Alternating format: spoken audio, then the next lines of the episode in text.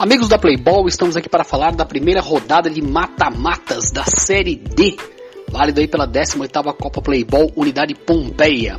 E tivemos início no sábado, dia 11 de setembro, com grandes disputas na quadra G10. E amanhã, de sol e calor do sábado, dia 11 de setembro, abriu com Invictus e Goto. Goleada do Invictus por 8 a 3 contra o Goto.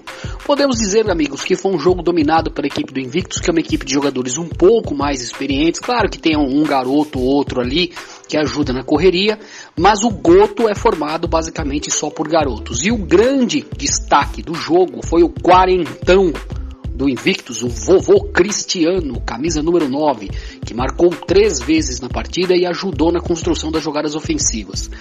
O Goto, o, o Goto não conseguiu oferecer em nenhum momento aí uh, uma, uma séria né, uh, um sério antagonismo à equipe do Invictus.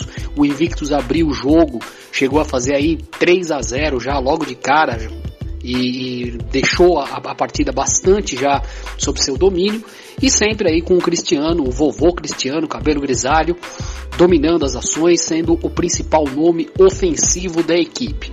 Com isso, o Invictus venceu como falei para vocês, por 8 a 3 e está classificado após essa primeira rodada de mata-matas para as oitavas de final da Série D Copa Playball 2021 Unidade Pompeia.